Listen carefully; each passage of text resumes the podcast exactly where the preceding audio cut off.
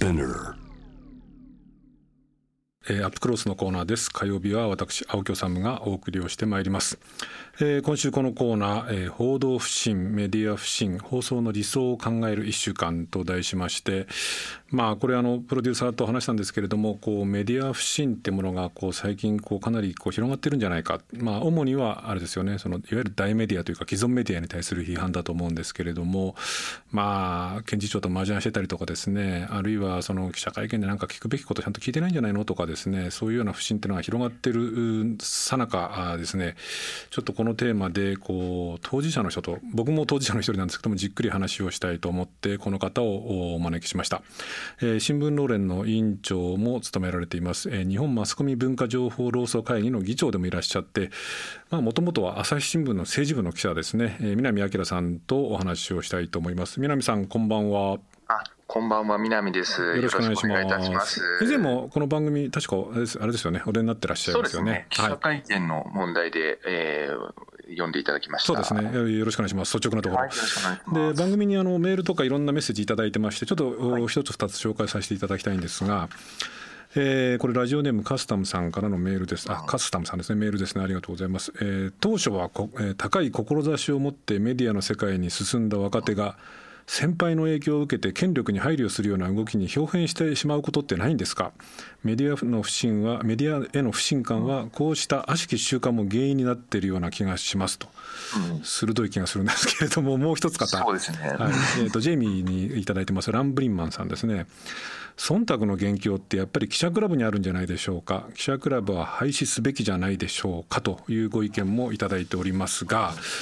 いろいろちょっと南さんとは議論をしたいんですけれども、はいあのこれもう今日隠し事なしで率直なところをぜひ話したいんですけれども まあ南さんは朝日新聞の政治部の記者だったわけですね。はい。で僕はまあ通信社の社外部の記者だったんですけれども、両お互いにこう記者クラブってものに所属しながら取材した経験もあるんですが記者クラブの話はちょっと後で話すとしてですねね、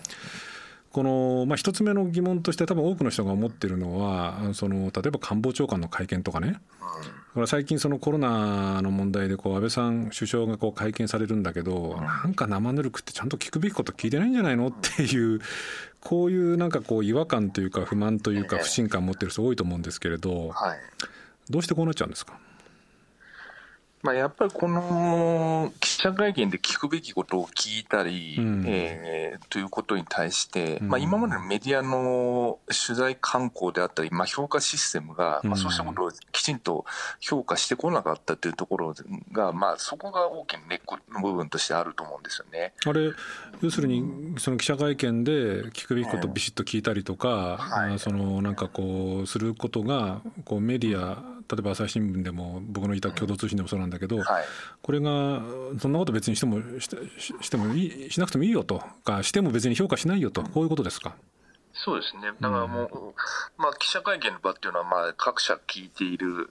各社、まあ、趣味も含めて開かれている場で、うん。あの、自分だけがこう持ってるね、えー情報であったり、まあ、そうした特ダネというものにつながるものを、こう、そこで質疑をするのは、要するにバカなんじゃないかという、うん。まあ、そうした価値観が、やっぱり既存の報道機関の中には、まあ、かなり強くあって、うん。むしろ水面下で、うん。えー非公式に、えー独自の情報を聞き出す、うん。まあ、そこのためのこう人間関係を優先すべきだっていう価値観が強くあったところが、うん。まあ、形骸化する記者会見にもつながっていると思います。あの自己反省を込めて言えばあその記者会見であれこれそのこうその追及っていうか質問したりすれば自分が知ってることもこう他者に分かっちゃうし、ねあるいはその取材相手を怒らせたりとか不機嫌にさせると、うんその水面下でこう人間関係を作ってこういろいろこう特ダネ情報欲しい相手を怒らせちゃったらね。ネタも取れなくなっちゃうじゃないかと。そうです。うんそれがあれですか？あの一方で、まあ、これ政治取材とこう事件取材と違うんですけど、まあ、この間のあの黒川東京高検検事長と、はい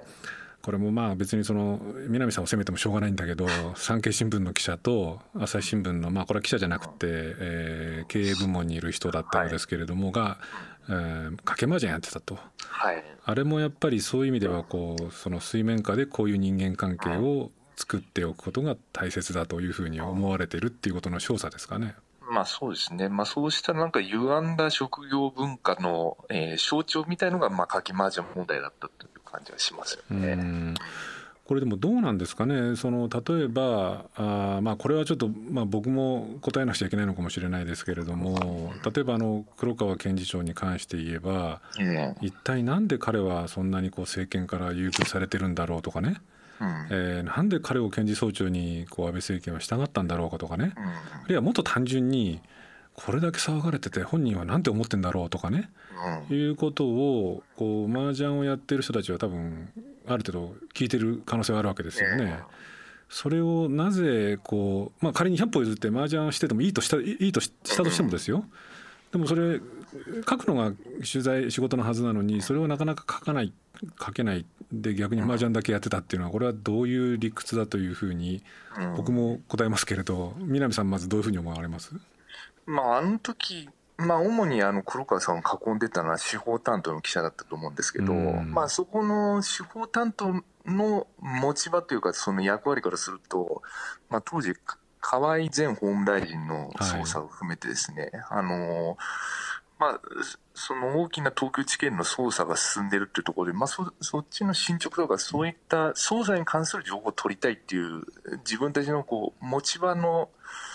えー、まあ、縦割りの持ち場の、こう、ミッションを、その情報をなんとか取りたいっていうところを、まあ、優先していたっていう事情はあると思うんですよね。まあ、そうした中で、こう、社会的にはでも黒川さん、その、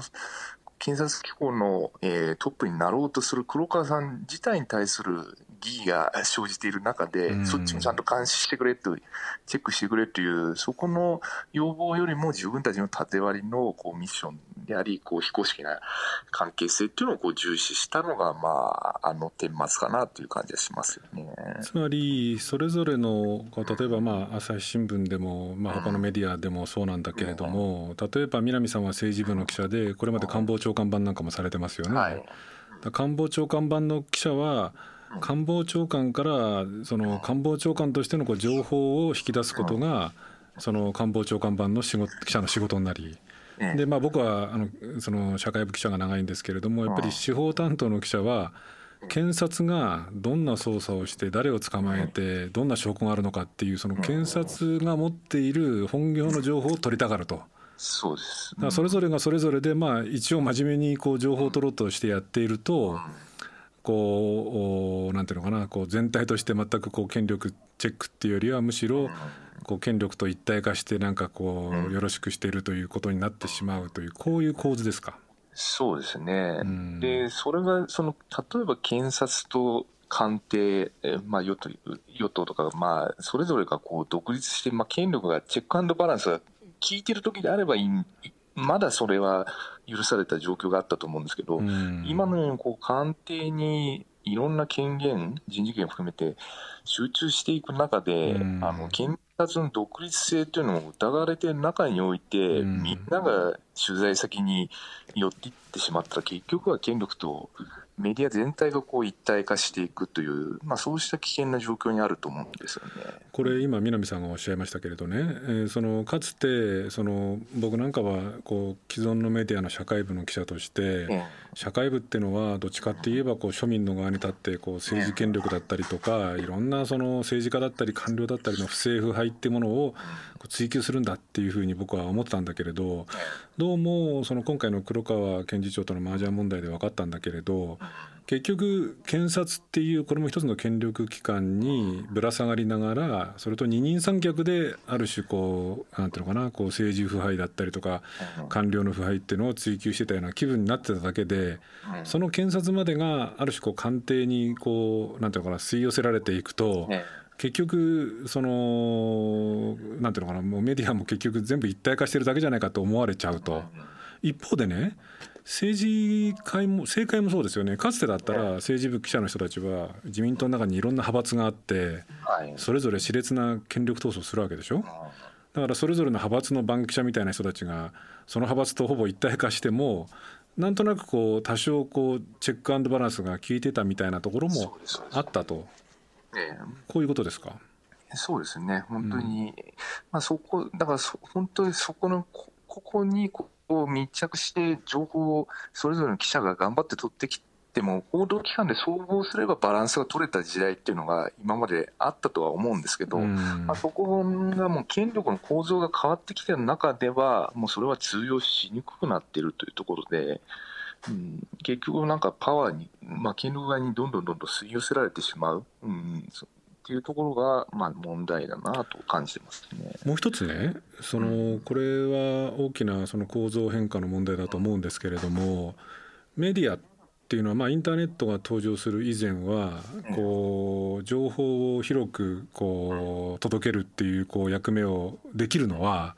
新聞であったりテレビであったりラジオであったり、まあ、出版だったりしかなかったわけですよね。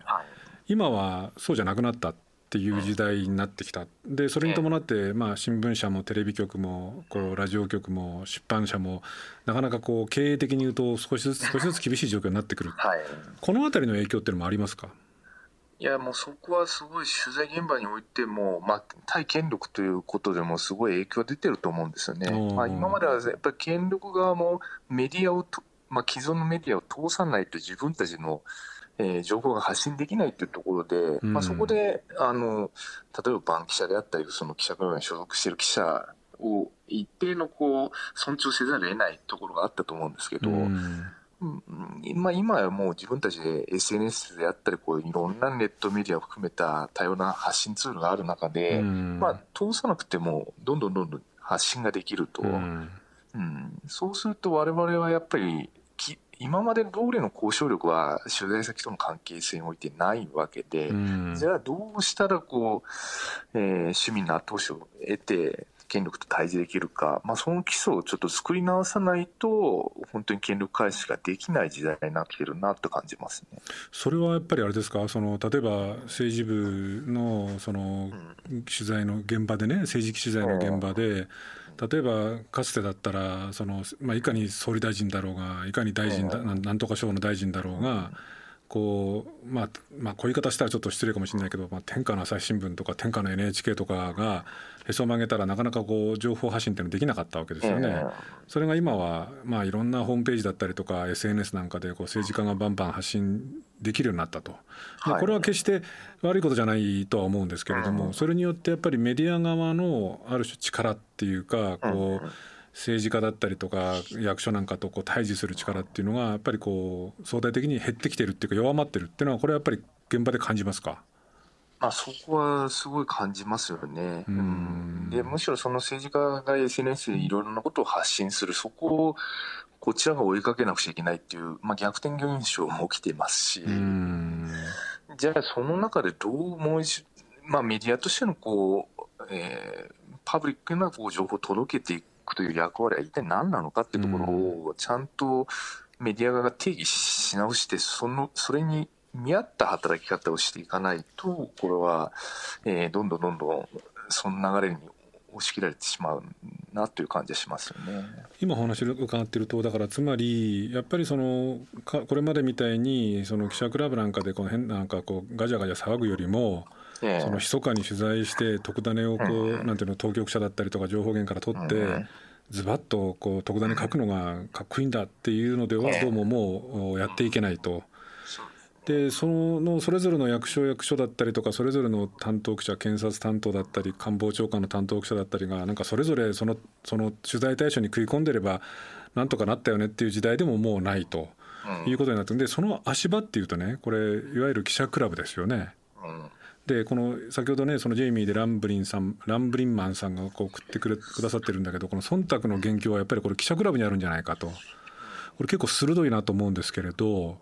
やっぱりそれぞれの記者クラブで例えばなんていうのその官邸の記者クラブだったら官邸の取材をする司法クラブだったら検察とか裁判所の取材をするっていうこの記者クラブ制度がやっぱり諸悪の根源じゃないかと。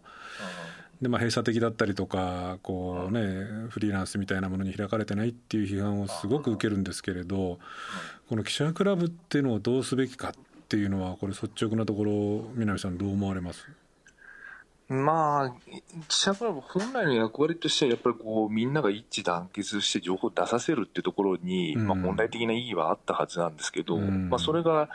結局既存メディア、新聞テレビ中心とする既存メディアの極めて同質なメンバーが、まあ、ある意味、貢献力と一体化してるんではないかという疑念を今、持たれている状況だと思うんですよね。で、そこで、例えば記者会見とか、記者クラブが主催しているにもかかわらず、同じジャーナリストの仲間のフリーランスを排除したりとか、まあ、排除した場できちんとこう市民が聞いてほしい質問も追及とかも行われていないじゃないかってことが可視化される中で、やっぱりそのクラブというものが飼いならされている、権力に飼いならされている場合になっているんではないかと、こう、疑問を持たれるのは、これ、もう、当然な状況かなとは思うんです。でもただやっぱり今そのまま解体をしてしまったとすれば、まあ、例えばまあ、安倍総理、安倍政権になってから、まあ、総理の単独インタビューっていうのが解禁されて、まあ、自分のこう近いメディアにだけこうどんどんどんどんインタビュー、取材に応じるっていうようなことが、まあ、増えてきてるわけですけど、まあ、あの政権と遠い、まあ、自分たち権力側とこう考えが違うところのメディアの取材の足場がなくなって、結局、権力側のサロンみたいなのが、できてしまう可能性もあるという中では、まあ、いかにやっぱり今の記者クラブをもっとオープンにしてこうちゃんとフリーランスとか幅広い人に開かれた、本当の意味でこう市民に情報を引き出す足場に変えていくかっていうところを、えー、そこを今やっていかないといけないんじゃないかなという感じがしますね。今ね、南さんの話に出てきた その単独インタビューっていうのね、これ多分リスナーの多くの方があのピンとこないというかご存じないかもしれないと思って聞くんですけれども、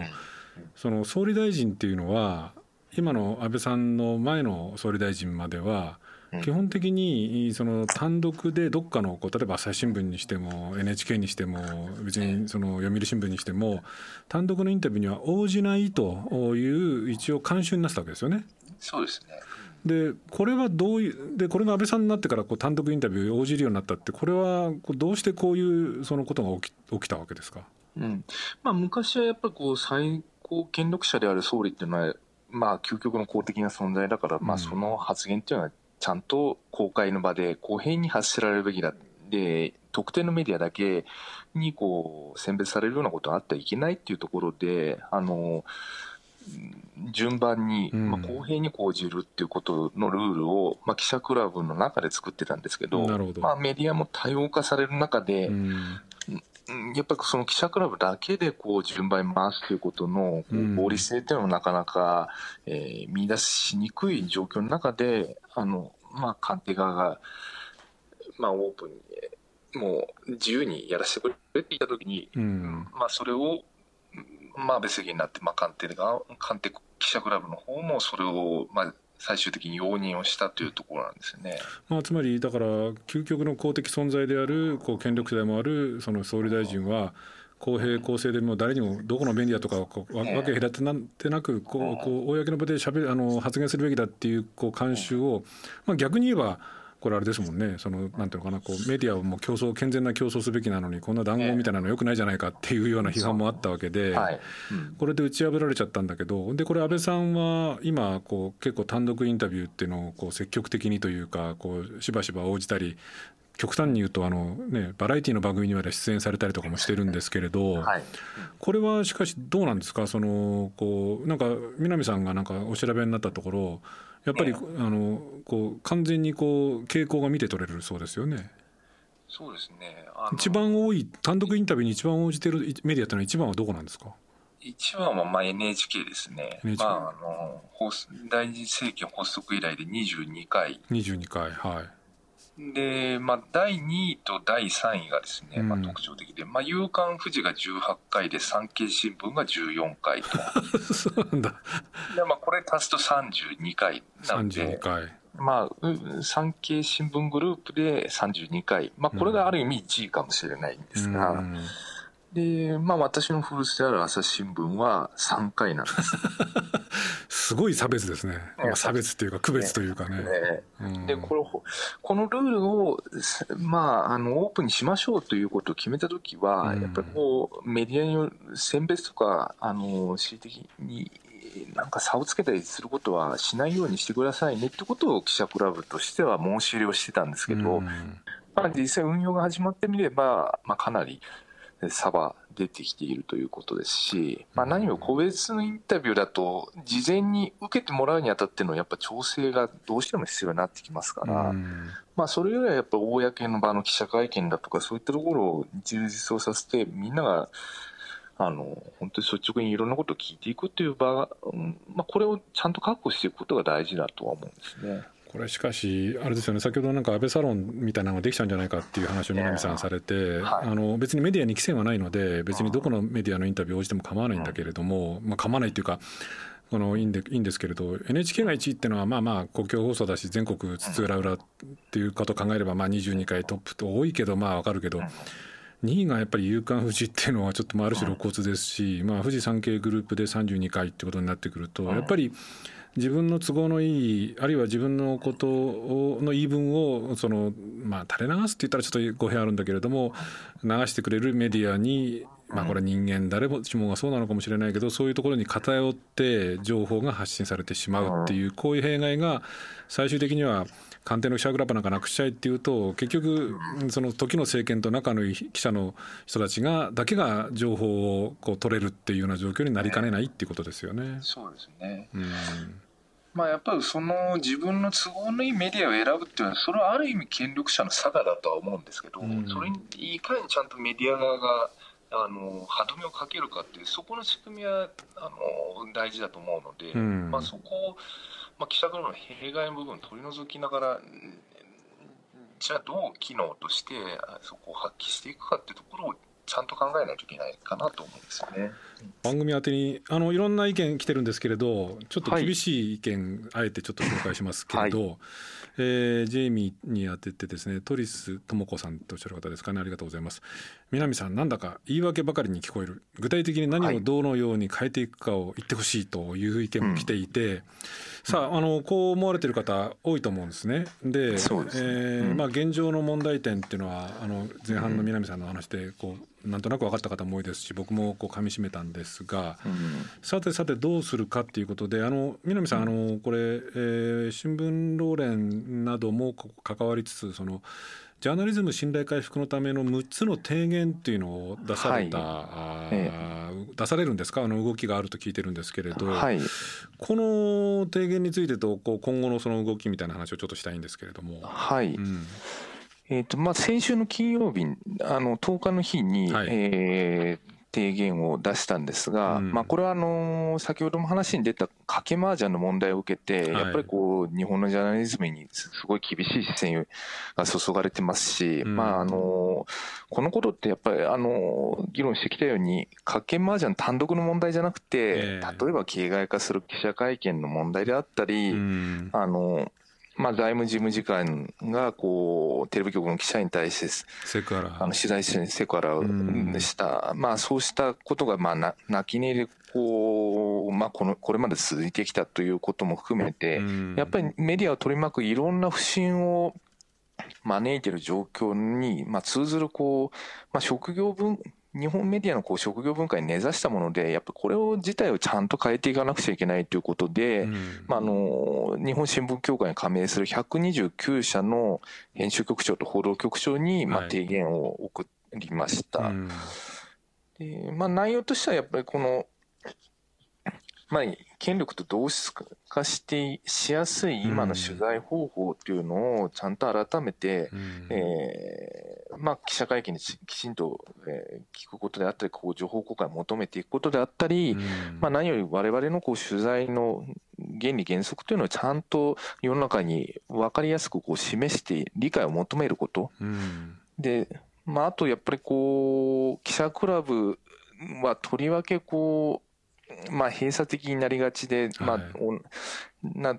ところがありますけど、まあ、そこにちゃんと多様性を持たせていくという意味で、報道機関内部の,、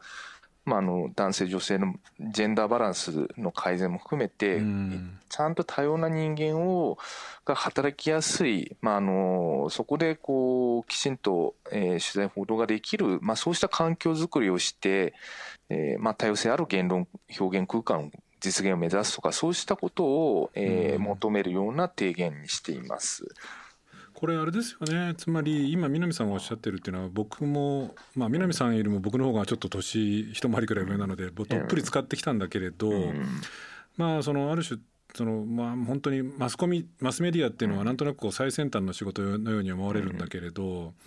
その新聞社テレビ局の取材現場ってなんかものすごいこう古臭い男性、そのマッチョ社会みたいになっていて、まあ朝から晩までこう夜回りだ朝がけだと称して取材をして。まあ、検事長黒川さんみたいな人にこういかに食い込むかみたいなあるいは菅さんにいかに気に入られるかみたいな勝負をしてネタ取ってやったぜみたいなそういうその社会あのものが一つあって、それが結局やっぱりその事実を広く早く伝えると同時にそのきちんとこう権力だったりとかその政治だったりとかのおかしなところをチェックするっていうことができなくなっているっていうまあある種コインの裏表みたいなところがあって、それをやっぱり両面で見直すっていうことになってくると例えば働き方であったりとか、まあ、今南さんおっしゃったような記者あるいは組織のこうジェンダーバランスみたいなものをちゃんと見直していかないとやっぱりこれ麻雀けしかないよねだけじゃ多分変わらないっていうことですね。そうですね。やっぱこう、今の歪んだ働き方が結局報道の歪みにもつながっているし、うん、まあ、そのことが読者、えー、視聴者、まあ、市民から見た時のこうメディア不信にもつながってるっていうところをそこをちゃんと直視して変えていかないといけないという提言ですね。これはどうなんですか？そのこの提言っていうのはあのなんか聞くところによるとおこう結構若手の記者の方々が中心になって作られたっていうことなんですけれども、えー、その若手の記者の方々っていうのはやっぱりかなりこう危機意識ってものをこう共有しているってことですか、うん、まあそうですね。やっぱりあのまあベテランになるとまあ、今回の賭け麻雀なんかも、まあ、よくぞ食い込んだんじゃないか 黒川さんよくぞ食い込んでるんじゃないかっていう、まあ、そういう言説もあるんですけれど、やっぱりそういったことじゃ、もう、今の時代に、えー、信頼を得られないし、まあ、そうした観光と決別したいっていう、そこの若手が、まあ、かなり多く意見を寄せてですね、あの、できたもので、まあ、賛同署名も、発起人含めて141人でスタートしてるんですが、まあ、かなり、まあ、あの現場の若手、まあ、あの入社1年目の記者なんかも含めて名前を連ねてなんとか変えてほしいという声を上げてる状況ですね。でこれをその、えー、と全国のこう報道機関ですか？百何十社とおっしゃってましたっけ？の、えー、129, はい、129社、あだからまあ新聞、うん、通信テレビ局ってことだと思うんですけれども、のその報道の責任者っていうか編集局長とか報道局長なんかにこう出すということなんですけども、この出される側というかの反応っていうのはどうなんですかね？実際のところ。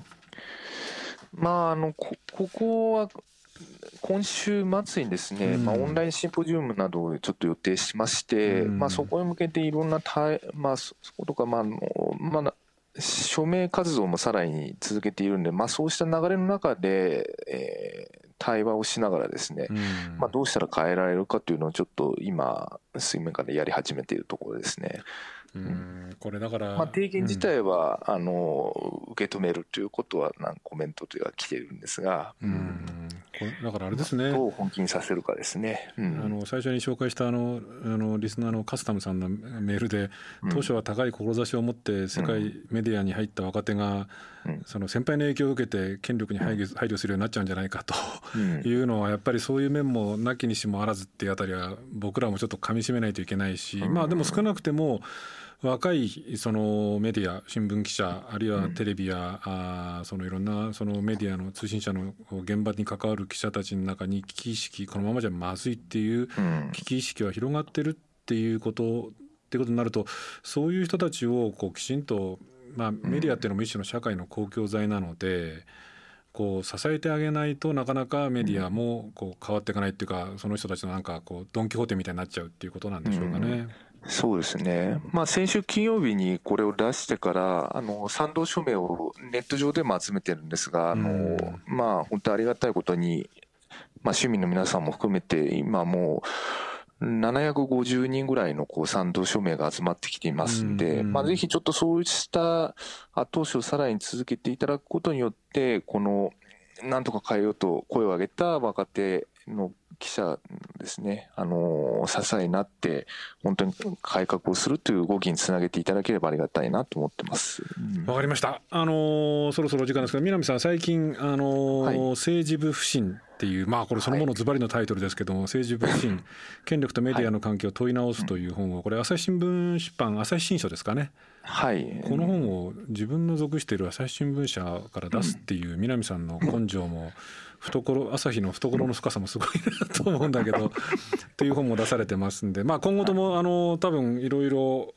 大変だと思うんですけれどもあの、はい、ロレンの委員長としてもあるいは政治部記者としてもちょっと現場であのぜひ、はい、あのご検討をお祈りしてます。わかりました。私も9月に現場に復帰しますんで、はい、あのしっかり頑張っていきたいと思います。そうですね。はい、ありがとうございました。はい、はい、どうもありがとうございます。えー、青木治です、えー、今夜のアップクロース、えー、新聞ローレ委員長で、えー、朝日新聞の政治部の記者ですね。なんか9月に復帰されるというふうに現場に戻られるというふうに話されてましたけれども南明さんとお話をしました。あのもちろんこう今日のアップクロースで全てがなんかねクリアになったかとか解決策が見つかったっていうことではないですしえー、まあまだマスメディアいろんな問題を抱えてるっていうことがもしかするとちょっと分かったくらいなのかもしれませんけれども一個だけ分かったというかですねこう考えていただきたいなというふうに思うのは、まあ、少なくとも現場で必死にもがいている、ね、今の問題メディアの問題点ってものをそれなりに自覚をしてなんとかならないかっていうもがいてる人たちがいるっていうことなんですね。南さんはもちろんその一人ですし今日お話に出てきたねその若手の人たちがあそのいろんな提言を出そうじゃないかなんていう動きもある。もちろんそれが大きな流れになるかどうかっていうとなかなか今メディアの中でも小さな流れなのかもしれませんけれどもそういうふうにもがいている人たちがいるってそしてそういう人たちがこうね一人でも増えればえー、メディアの問題少しずつでもこういい方向に向かっていくんじゃないかなっていうことを考えるとそういうムーブメントをえー、ぜひね、あの応援してあげたいというか支援してあげたいあげてほしいなっていうことなんですね。でこれ何やったら支援できるかっていうことなんですけれどあのこれメディアでこう日本独特で最近ようやく変わってきたんですけれどもメディアってあの特に新聞読んでいただくと、まあ、今紙の新聞読む人は少ないかもしれないですけれどもネットの原稿なんかでも記者の名前が入ってるんですね。でこれあの実は例えば欧米のメディアなんかだとこの記者の名前っていうのは大切な情報で必ず入るんですね。この記者はどんな記事書いてきたのかとかどういう記者なのかっていうことを前提とした上で記事を読むっていうのもある意味でこう記事を読む時の基本的なあ情報で大切な情報なんですね。なので記者の名前っていうのがこう入るべきなんですけれども日本のメディアは入ってない新聞もまだたくさんある。たくさんっていうか一部あるで、えー、でも、あのー、今日登場していただいた南さんは朝日新聞なので結構署名がきちんと出てるんですね。なので、えー、あんだけでかいこと言った南明っていう記者がどんなことを書くのかっていうことも含めて、あのー、今後ともちょっと朝日新聞読む時には南さんの記事があったら注目をしてでいい記事だったらあいい記事だったよっていうことを SNS だったりとかで書くっていうことも、えー、そういうこの個々の記者別に朝日だからいい悪いとか例えば読売だからいい悪いとか j w e だからいい悪いとかっていうことではなくてそれぞれの現場にそれぞれ頑張ってる記者がいるのでそういう頑張ってる記者に注目をして、えー、少しずつでも支援の声を上げていくっていうことがこう少しずつでもメディアを良くしていくことになるし、まあ、頑張ってる記者たちを励ますことになるのかななんていうふうにも思います、えー、そんな一助になれば今日の番組良かったかなというふうに思いますのでまたあのまた今後もあの南さん登場していただいてメディアの問題考えていきたいと思います。